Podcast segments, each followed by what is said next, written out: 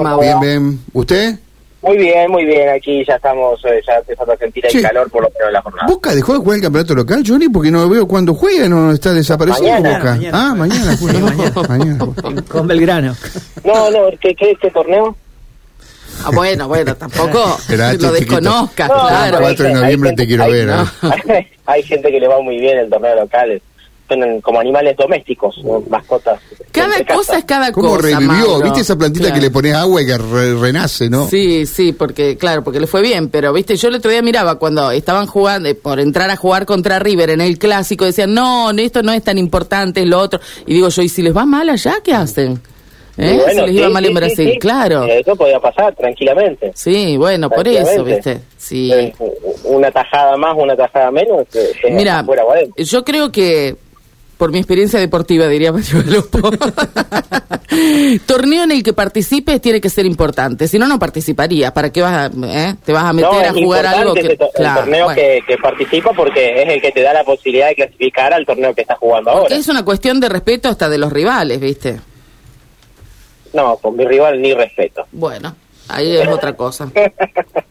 con este rival. Pero bueno, eh, eh, sí, creo que jugamos mañana, así que bueno, vamos Bueno, a, a muy bien. esperar. ¿Juega de visitante? Visitante, ¿no? Sí, en Córdoba. juega. Sí. Bueno, ahí, chao. ¿Va a jugar con alternativo, Johnny, ahí Boca o qué va a hacer? Y no alternativo, pero algunos guarda de los que venían muy al límite de lo físico. ¿no? Claro. Cavani, Paul, etc. Bueno. Me, me parece que el, el domingo más, más importante, ¿no? Mano a mano.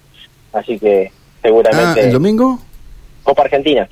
Él dice por el partido con Talleres. El domingo en Mendoza, Ah, cuarto bien. de final de la Copa Argentina. Bueno. Bueno, Mauro, ¿qué tenés ahí?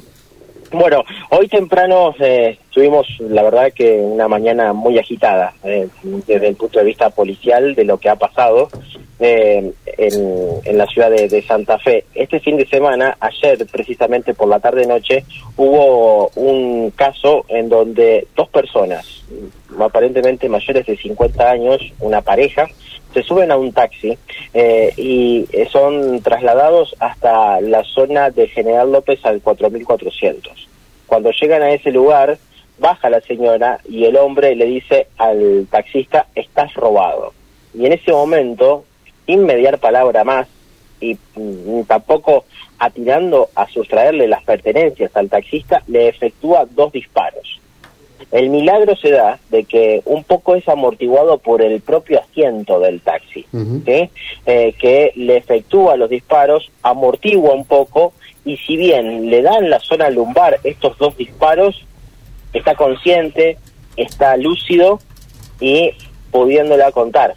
Es decir, que le dispara desde atrás a través del asiento, entiendo. Exacto, Claro. exacto, Claro. estos dos disparos. La puede contar José, que es el taxista que ha tenido esta circunstancia. Vamos a escucharlo porque pudimos entrevistarlo en el hospital José María Cuyen y esto decía. Después de las 18 horas. Y tomé en, en 9 de julio y La Rioja. Y me dijo al barrio San Lorenzo, eh, a General López al 44. Todo bien, una señora grande, como 50 años, y el, el- no sé si era el hijo o la pareja, habrá tenido más de 30, habrá tenido. Y bueno, llegué hasta el lugar. A la noche, yo trabajo siempre más de tarde-noche. A la noche siempre dejo en la comisaría de San Lorenzo. Pero como eran las 18, entré, aparte lleno de gente. Cuando llego al, al 4500, baja la señora. Y ahí es donde él me dice que estaba robado y me, y me tira los dos tiros. El hombre que está queda atrás. que queda atrás, Suyo. claro. Eh, yo siempre tengo la prevención de dejar el auto como en un Fiat Palio chiquito, para dar vuelta enseguida, y di vuelta enseguida y seguí. Y él, él, él no me robó nada, pero se, se tiró del auto. Porque... ¿Hubo algún tipo de conversación previa? No, no, no, no. No, no hablo con el, pasejo, con el pasaje yo. Hace mucho tiempo que ya corté eso de... ¿Usted se resistió, José? No, para nada. Yo estaba manejando. Él, estaba atrás mío. ¿Y, y directamente le disparó? Me disparó, sí. Nos decía una vecina que usted siempre trabaja de noche, incluso que es la primera vez o de pocas que le tocó de día. Sí, porque mi, com- porque mi compañero trabaja, descansa los domingos. Justo se rompe el otro auto del, del titular y el, el muchacho titular que necesitaba trabajar, que tiene familia, hijo, me pide trabajar a la mañana. Porque yo los domingos trabajo todo el día de día. Y el lunes descanso. Yo pagaré una noche más para dormir, trabajo los domingos de día. Entonces mi compañero me lo llevó como a las 4 de la tarde al auto, que es el chofer del auto que estaba roto. Claro. Y empecé a trabajar, como siempre. Y yo no distingo nunca, yo levanto gente, salgo a trabajar. ¿Qué- No estoy, no estoy mirando ¿Cuál es su situación, su opinión después de todo lo que le pasó? ¿Qué es lo que piensa ahora? Porque uno tiene que seguir trabajando, ¿no? Yo sigo trabajando, no tengo. Yo hace 25 años que trabajo y de noche y nunca tuve problemas con nadie. Y entraba a todos los barrios, todos los barrios. Ahora lo que es increíble No, es que mira, le son- lo balea directamente, No, ¿no? lo que es increíble para mí que es gente grande. Siempre le echamos gente a la, a la gente joven. La mujer tenía más de 50 años. Mirá. Una nueva metodología quizá por ustedes, ¿no? Por, por supuesto.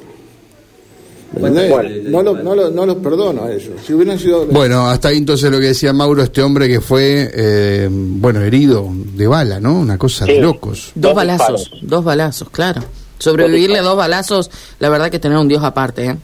Sí, y de la forma quemarropa, ¿no? Estamos hablando de que la distancia que puede haber entre el impacto y el disparo propiamente dicho es de 15 centímetros, no, no mucho más de eso. Eh, es como se, se ha dado esta, esta circunstancia. Un barrio convulsionado porque pasó esto que decíamos en General López al 4400, esto pasó a las 7 de la tarde, y porque después a las 10 de la noche hubo un herido de arma de fuego, por lo menos un roce para una mujer de 30 años, en Entre Ríos y Juan Díaz de Solís, un roce en el cuello, lado izquierdo. La mujer indica por lo menos que se encontraba en un kiosco cuando siente un fuerte ardor en el cuello eh, y es trasladada al hospital Cushing y todo reviste gravedad. Eh, esto es lo que lo que sucedió Pero que estaba casos. comprando en un kiosco y, Sí. y- y una bala le entró en el Una bala cuello. perdida.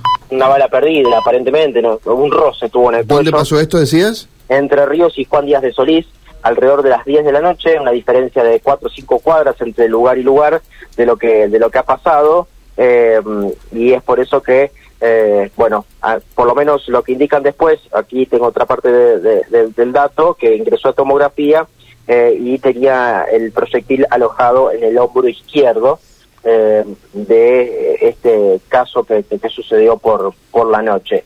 Y al respecto, para cerrar con este informe policial, de este caso que eh, vamos a seguir ampliando porque estamos tratando de averiguar constantemente sobre lo que pasó en Espora al 3700 en su intersección con pasaje Denis. Una persona toma una bolsa, o por lo menos esa es la primera información, y le explota la mano. Era un, una- Sí. un explosivo de ¿Qué sabes de eso? casera. ¿Qué sabes de eso, Mauro? Bueno, el fiscal que está de turno es el fiscal Manuel Cecchini. Eh, intentamos hablar con la persona, no nos dejaron. Y Nos hicieron una barrera eh, de dos policías que la verdad que nos obstruyeron posibilidad de contacto alguno. Después lo que nos indicaron es que no quieren que la, pol- la, la policía no quería que hable con nosotros esta persona porque hay una duda. Si esta persona tomó la bolsa y le explotó la mano, o bien traía la bolsa, la manipuló en ese lugar. Claro, Esa es la duda que hay. Claro. ¿sí? Si Si la es tomó, alguien que encontró la bolsa o que por algo fue a buscar esa bolsa, o es alguien que había preparado algo y la llevaba a algún lugar y le explotó ahí. Exacto, exacto. Estas son las dos hipótesis y por ende Mm. eh, las dudas eh, que, que giran en torno a esto. Pero es un arma, es una, eh, eh, es una, un elemento explosivo de fabricación casera eh, que, eh, bueno, ha generado que la, par, la, la mano derecha de esta persona esté comprometida y ahora esté siendo evaluada en el Hospital Cush. Gracias, Mauro. Abrazo, luego. Bueno, el mm, frondoso, eh, eh, la frondosa